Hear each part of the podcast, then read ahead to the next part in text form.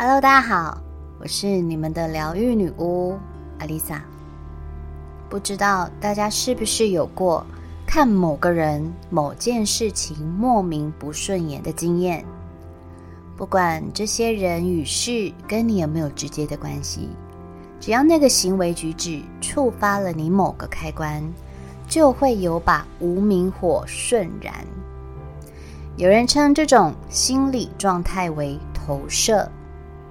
我们常常会看到有人说，不知为何就是看某人不顺眼，其实你讨厌的是你自己；或是责备别人的同时，其实是在否认自己的某个面相；又或是所有外在事物都是你内在投射出来的结果。当我刚开始听到这个概念的时候，我思考了很久，总觉得这个说法好像有点不那么客观。明明我讨厌的那些人事物，真的就是不喜欢。既然我不喜欢，我也绝对不会这么做。怎么会是内在的投射呢？例如，本我有点恐音症，只要隔壁的人看手机发出很大的声音，我就会立刻换位置。或是听到咀嚼声太大，我也会整个瞬然。这些我认为是不应该在大众场合发出的，影响他人的声音。当然，自己也不会这么做，因为那是一种基本礼仪。而自大或贪婪的人也是我的死穴，我甚至无法跟这种人多交谈一句。我曾经不止一次问过自己：是因为自己自大或贪婪，所以讨厌这样的人吗？自大的人之所以自大，是因为内在匮乏，所以需要透过跟别人吹嘘来增强自信心。贪婪的人则是对财富、权力、物质或其他资源的过度渴望。思来想去。自己没有什么事可以拿来吹嘘膨胀，对于权力与物质也没什么兴趣，默默无闻的平淡过好自己的人生，对我才是最幸福的。那既然如此，这些我不喜欢的人格特质，又怎么会是内在的投射呢？曾经在一堂身心灵的课程中，见到一个学员数落自己的老公不负责任、自私又好高骛远。他说的满脸心酸又愤怒，但老师一句：“你不觉得这就是你自己的投射吗？”那个学员脸上瞬间沉了下来，把接下来要讲的话又吞了回去。我并不认识这名学员，当然也不知道这些她无法接受老公的缺点，跟她自己的人格有什么关联。不过，在几年后的今天，我知道投射是有可能的，但并不是每个状况都是内在的投射。这个说法太偏颇，有时候甚至带着自我批判的意味。所有外在事物都是你内在投射出来的结果。这句话本身并没有错。如果你的内心是富足的，你的世界就什么都不缺。如果你心里有爱，你看到的世界也很可爱。但如果你的心里充满功利主义与对人的不信任，那么你身处的世界，就是一个不是你死就是我亡的战场。带着什么滤镜，就会看见不同效果的视野，而这个滤镜也会随着时间、地点与周遭的人不同而产生变化。就像你不会在夜里戴着太阳眼镜，或走在大街上戴着蛙镜，所以。所有外在事物都是内在投射出来的结果。这句话在我认为只对了一半。如果你深陷在这句话中而产生自我怀疑与批判时，那么这一集我要告诉你，内在投射真正的含义有正有反，就像一个硬币丢出去，不可能永远是正面或反面。我们也无法用这么浅层的理解去定义自己的人生。首先，我们来聊聊正向的投射。除了看不顺眼的人之外，我们总会遇到跟自己一拍即合，第一次见面就像是认识很久的朋友。在他身上，你看见正向、良善、坚强，你自然而然会被这种力量吸引。他可以了解你的想法，你可以认同他的做法。很多事情不需要做太多解释，话一开口，彼此都知道对方想表达什么。正因为你自己就是这样的人，这也叫物以类聚。这个概念接近心理学鼻祖荣格所说的自我投射，它指的是一个人将内在的价值观与自身的好恶。投射在别人身上，我们称为投射效应。它可以是一种积极的投射，也可以是消极的。例如，有些父母可能有一些未能实现的职业、教育或生活梦想，他们希望透过自己的孩子来实现这些梦想，以弥补自己的遗憾，却限制了孩子的天赋。又或许，一个曾经遭遇过家庭暴力的人，长大后一遇到讲话稍微大声点的人或动作比较大的人，哪怕对方有一点曾经对他施暴者的影子时，他都可能会触发当初遭受暴力对待时候的创伤。投射效应无所不在，而探索自己。是个非常有趣的过程。当你开始向内觉察，会发现外在的世界对应着自己内心的小宇宙。这并不完全是因为自己是如此，所以所见也是如此。很多时候，你所见到的世界、所遇到的人，也在提醒你，或许在你身上。也有尚未发掘的宝藏，这也是荣格所提到的黄金投射。黄金投射是指将自己内在的积极特质、优点或潜力投射在其他人的现象。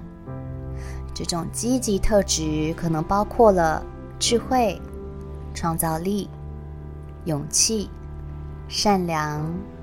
幸运等等，有些人羡慕别人拥有自己所渴望的能力或个性特质，却无法意识到，其实自己也相同拥有那些你所渴望的，只是这些能力被你屏蔽了。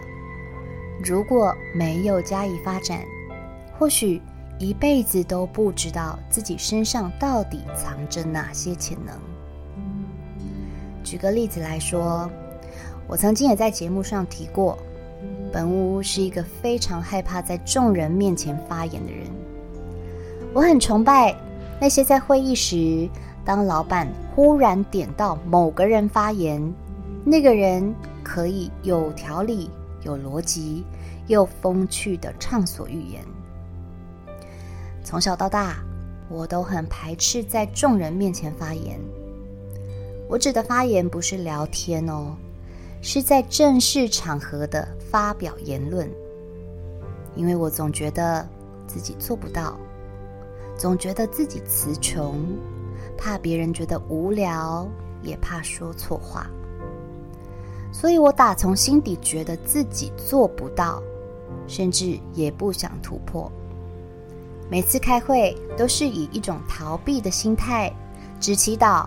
拜托，不要点到我，但自从有了工作室，开了心灵课程之后，我学着拿起麦克风，在众人面前分享自己学到的理念，教大家做仪式，带大家静心冥想。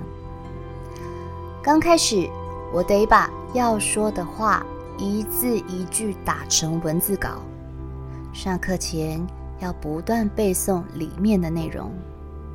课程的时候，得时不时把稿子拿出来看，生怕遗漏了哪个部分，生怕冷场。越是紧张，越容易把整个过程搞得乏味无趣。看着有人打起了哈欠，我就越焦虑。我很感谢当初来参加仪式的人，给了我一次又一次的机会。我不敢说现在能完全克服这个在众人面前发言的障碍，但是我已经不再恐惧了，甚至到最后，我也不太需要文件稿了，还能让大家在很轻松的状态下完成整个课程。一方面，我要面对自己恐惧的；一方面，当我面对了恐惧，反而更能有信心的侃侃而谈。黄金投射就是认为这些积极特质是别人身上的，而忽视了自己内在的这些特质。你崇拜、喜爱的，都暗藏着。你与这些人事物相关联的特质，例如你喜欢个性开朗、直话直说、不矫情做作的人；喜欢有才华的人；喜欢认真过生活且能发光发热的人；我总是羡慕别人的幸运，但是在潜意识中就等于阻挡了幸运。发生在自己身上的可能，在你的心中，你也渴望成为这种人，但这并不代表你做不到。人往往只看见自己没有的，但没看见，并不代表它不存在。每一颗价值连城的珠宝，在还没开凿之前，都是平凡无奇的石头。看看现在当红的偶像歌手，在出道前，一个比一个素人，很可能是那种走在路上都不会有回头率的人，但他们身上总有些独特气质，让敏锐度高的经纪人愿意花大钱培养训练。当然，他们也得不断的成长，咬牙含泪。才能将今天的完美呈现在我们眼前。成功不是必然，有时候甚至是很多个夜晚流着泪养出来的。我们平凡的人生中，并不会有星探或经纪人来帮我们检视自己拥有了什么特质，适合走什么样的路。唯一能发掘这颗宝石的，只有我们自己。自己不打磨，就只能认命的接受一辈子当一颗石头。黄金投射也在提醒着我们：每个人所喜欢的人事物，都潜藏着你未开发的特质。过度崇拜或依赖的投射，反而会抑制自己的天分发展，影响了自我认同和成长。例如，把智慧投射在别人身上，却觉得自己愚笨无能；把勇气投射在别人身上，就会感觉自己胆小或无法应对挑战；把善良投射在别人身上，却认为自己缺乏同理心；把创造力投射在别人身上。却觉得自己缺乏天分，这样的黄金投射都可能造成自我怀疑或不安全感，而错过了潜能发展的机会。黄金投射是一种拿来判断自己积极特质的理论。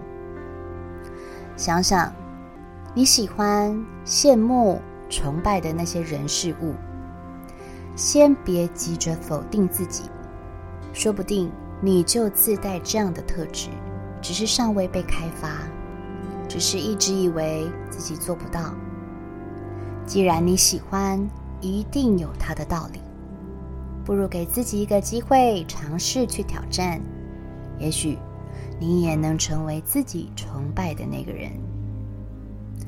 除了黄金投射，还有一个大家比较熟知的，就是阴影投射。阴影投射在身心灵的领域中，很常被贴上负面的标签。下一集，我将来跟大家聊聊。常常被大家误解的阴影投射，别忘了点选下一集收听哦。我是阿丽萨，我是你们的疗愈女巫，我在九又四分之三月台等你。